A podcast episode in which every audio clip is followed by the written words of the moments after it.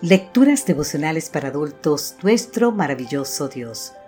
Cortesía del Departamento de Comunicaciones de la Iglesia Dentista del Séptimo Día Gascue, en Santo Domingo, capital de la República Dominicana.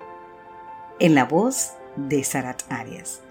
Hoy, 2 de septiembre, Dios de Maravillas. En el libro de Hechos, capítulo 2, los versículos 14 al 17 nos dicen, Pedro Poniéndose en pie con los once, alzó la voz y les habló diciendo, Judíos y todos los que habitáis en Jerusalén, esto os sea notorio, y oíd mis palabras, pues estos no están borrachos como vosotros suponéis, puesto que es la hora tercera del día. Pero esto es lo dicho por el profeta Joel. En los postreros días, dice Dios, derramaré de mi espíritu sobre toda carne y vuestros hijos y vuestras hijas profetizarán. Vuestros jóvenes verán visiones y vuestros ancianos soñarán sueños.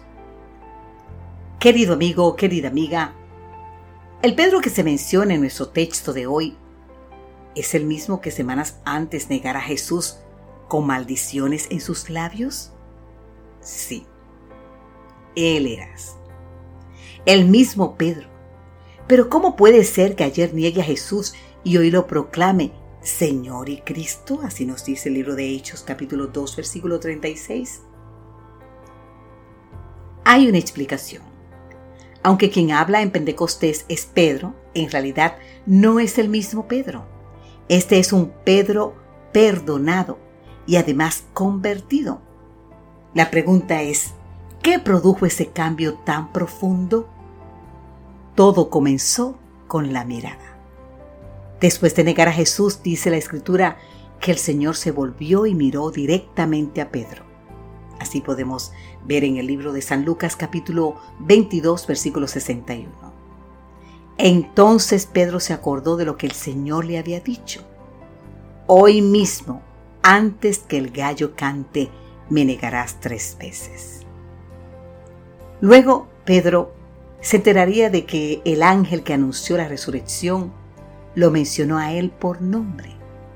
No os asustéis, buscáis a Jesús Nazareno, el cual fue crucificado. Ha resucitado, no está aquí. Mirad el lugar en donde lo pusieron. Pero id, decid a sus discípulos y a Pedro que él va delante de vosotros a Galilea. Allí lo veréis como os dijo en el libro de San Marcos 16, 6 y 7 te invito a leer más. Finalmente, se produciría el encuentro junto al mar de Tiberia. Tres veces el Señor le preguntó si lo amaba y también tres veces le encomendó el cuidado de sus ovejas. Querido amigo, querida amiga, ¿captamos la idea?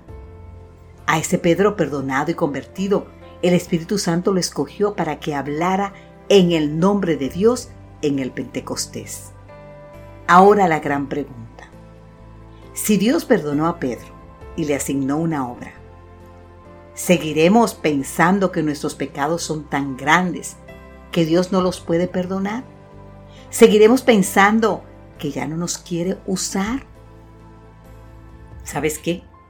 La buena noticia para comenzar este día es que Dios, además de querer perdonarte, perdonarme por la preciosa sangre del Cordero, también quiere contar contigo para que proclames a su Hijo Señor y Cristo. ¿Se puede pedir más?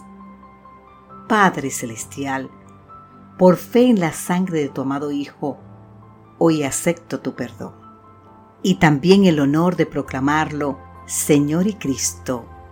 Amén.